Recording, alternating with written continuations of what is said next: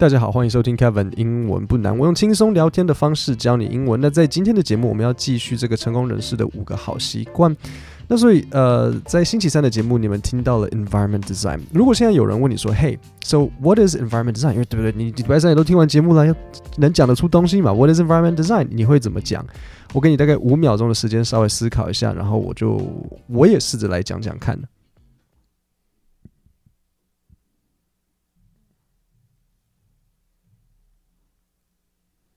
好，那我们不用讲的太复杂，我可能会说类似像，嗯，environment design is something you can do to make it easier for you to focus. By changing your environment, you can make it easier to focus. So I can，然后这就来了。你觉得这样子讲讲的很好吗？老实讲，讲的一点都不好。嗯，可是。 这个很多时候是因为这个概念是很抽象的。什么叫做你把环境变得更好来帮助你转型？这很没道理啊！所以不用觉得好像自己解释不不好或什么的。很多时候，其实人讲话你必须要透过一个例子。所以，比如说像我这个解释解释式的一点都不怎么好，而且我后面补一个例句。所以我再重新一次，我会我觉得说，environment design is something you can do to change your environment。to make it easier for you to focus. For example, For example, if I think I watch too much TV, I can uh, tell myself that unless I know the name of the show I want to watch, I can't watch TV. OK，我再说一次，unless 除非 unless I know the name of the show I want to watch, I can't watch TV，或者 I'm not allowed to watch TV。那这样子是不是就是 environment design？就是我告诉我自己说，除非我喊得出我想要看的那个电视节目的名字，否则我不可以看电视。或是 Every time I finish playing with my Xbox，或是你是 PS 系统的，Every time I finish playing with my PS，现在第几代？PS5。Every time I finish playing my PS5，I unplug my console. console 就是那个机台。I unplug my console so that it is more difficult for me to play video games. So that's environment design。好，那我们现在进入 Part Two，然后这个是我们过年前最后一个节目，所以开始听。As far as making habits easy, there are a variety of things you can do, but the simplest one is just to scale your habits down to something that is very easy to do. 好，第一个要讲的是这个连接词 as far as，它的意思就是像至于跟关于什么。所以，比如像很多时候你会听到的一个惯用句就是 as far as I'm concerned，就是 就我所知，就是在我的认知里，所以比如说像 As far as I'm concerned, I think that you should finish your homework before playing video games。就是你在开始写功课之前，不对，你在开始玩电动之前，你应该先写完功课。再来一个片语就是 a variety of，就是许多。So there are a variety of ice cream flavors for you to choose。那我觉得很多时候呢，大家会不小心犯的错误是，很多人可能会说 There are a variety of ice creams。嗯。 不是不行，可是会比较精准的讲法会是 there are a variety of ice cream flavors，这样子才会是因为。到底因为是什么很多选项，不是那个 ice cream 嘛，是那个口味嘛。So there are a variety of ice cream flavors for you to choose from。然后呃，最后一个是片语动词是 scale down 或是 scale up。那你这边听到他说呃 scale your habits down，那 Scale down 就是缩减的意思，scale up 就是扩大，因为 scale 是像比例的意思。好，那待会呢，他会介绍一个，嗯，一个一个 two minute rule，OK，他会跟你讲说，呃，建议你要养成一个好习惯的方法是，就是要把你的这个好习惯把它缩减下来，变成是一个容易去达成的事情。然后他待会他会介绍一个 two minute rule，所以我要你听完之后。解释它的 two minute rule。好，你听完之后，然后你要想说，OK，假设我就是站在你面前考你，我说好，你等下上台，你你跟大家讲什么是 two minute rule，OK？所以你要认真听这件事情。好，那我们先来听听看。And I, I like to recommend the two minute rule, which basically says you take whatever habit you're trying to build and you scale it down to something that takes two minutes or less to do. 好，那这样子有没有呃接收到那个 two minute rule 的意思？那我相信这边大家可能比较有困难的是中间他说，and you scale it down to something。 但是刚刚我也有解释啦，对不对？我刚刚已经先解释了什么是 scale down，意思就是缩减。OK，所以刚 刚刚是听第一次，我再让你听第二次。 And I, I like to recommend the two minute rule, which basically says you take whatever habit you're trying to build and you scale it down to something that takes two minutes or less to do. 好，所以你会怎么样子去解释这个 two minute rule 呢？好，我们不用呃讲的太多。呃，so two minute rule，如果是我会怎么说？So the two minute rule is to mm, make a habit easier. So, for example, if I want to exercise, I can tell myself that I don't need to exercise for one hour. I can allow myself to just exercise for five minutes. 这个就是 two minute rule，因为其实什么是 two minute rule，你不可能解释得出来。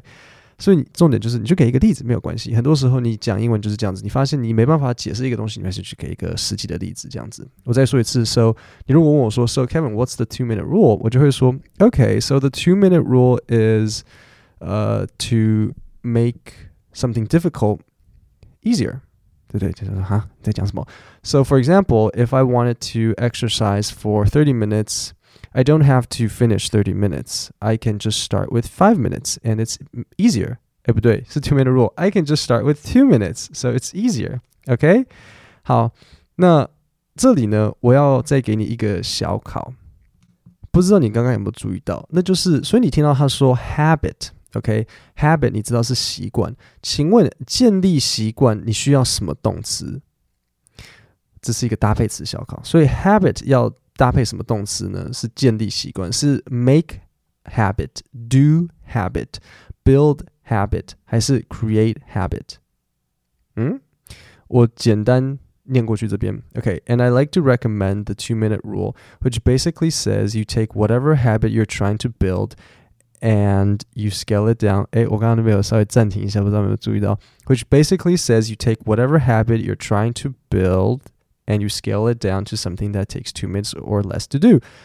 啊，所以它的动词是什么？建立习惯的英文会是用 build。OK，那另外呢，所以不要说 make a habit，do a habit，你要说 build a habit 才是建立一个习惯。 那另外呢，除了用 build 之外，也会有 make，make a habit 也正确，但是后面要加名词，这个细节呢，我把它写在 podcast 讲义里。那现在我们继续往下听，然后我待会要考你的是，请问他给了几个例子？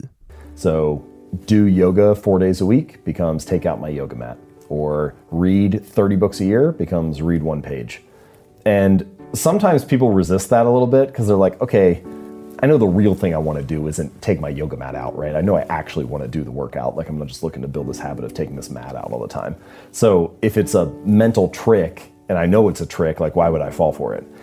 OK，所以第一个，首先回答刚刚的问题是他给了几个例子，他给了两个。第一个是什么例子？Yoga 的那个例子嘛，然后再来是 read thirty books 的这个例子。所以这边有两个单字句型要讲一下。第一个是一个搭配词，就是一个 mental trick。mental 就是像心理上的，那 trick 就是像一个把戏，所以 mental trick 就是像一个心理的小把戏。好，那再来呢？谚语 to fall for something 就是被某个东西骗到。好，那我们再往下听。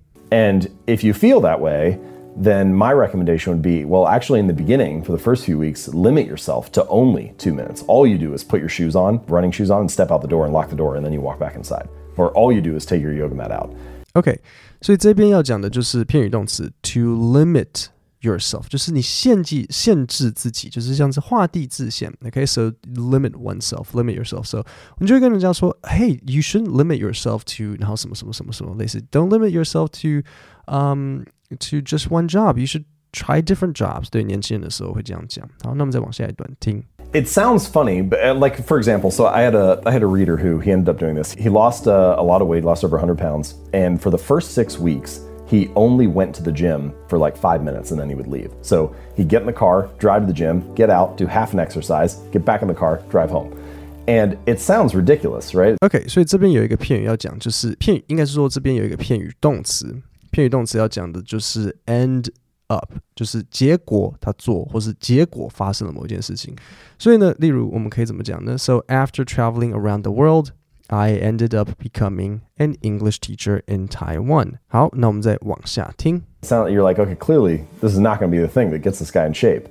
But when you step back for a second, you realize he was becoming the type of person that went to the gym four days a week. And I think that this is like a really deep truth about habits that gets overlooked a lot, which is a habit must be established before it can be improved. 好，所以我最后这边有几个东西要讲的。第一个就是片语动词 step back。step back 的意思呢，就是往后退一步来思考，就是好，大家冷静，然后稍微退一步，这就是 to step back。然后再来就是一个单词 overlook，意思是忽略。那最后呢，有一个重点句，就是它最重要的东西呢，就是 a habit must be established before it can be improved。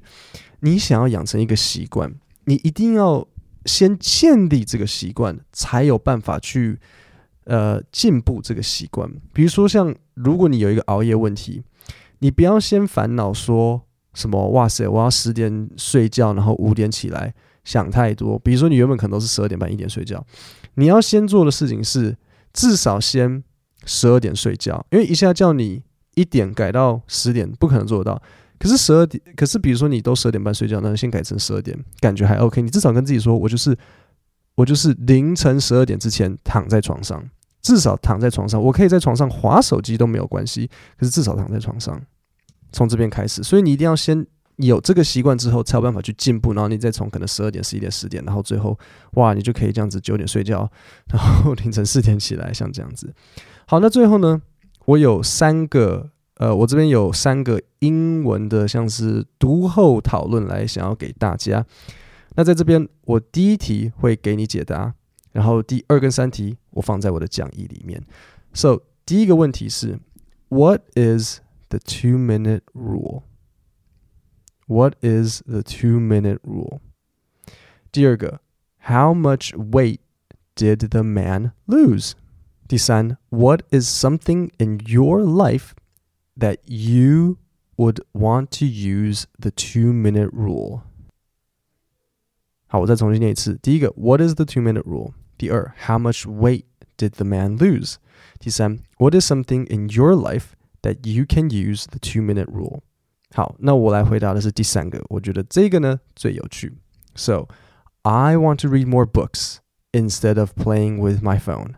So I will start by opening a book and reading one page. I want to read more books instead of playing with my phone.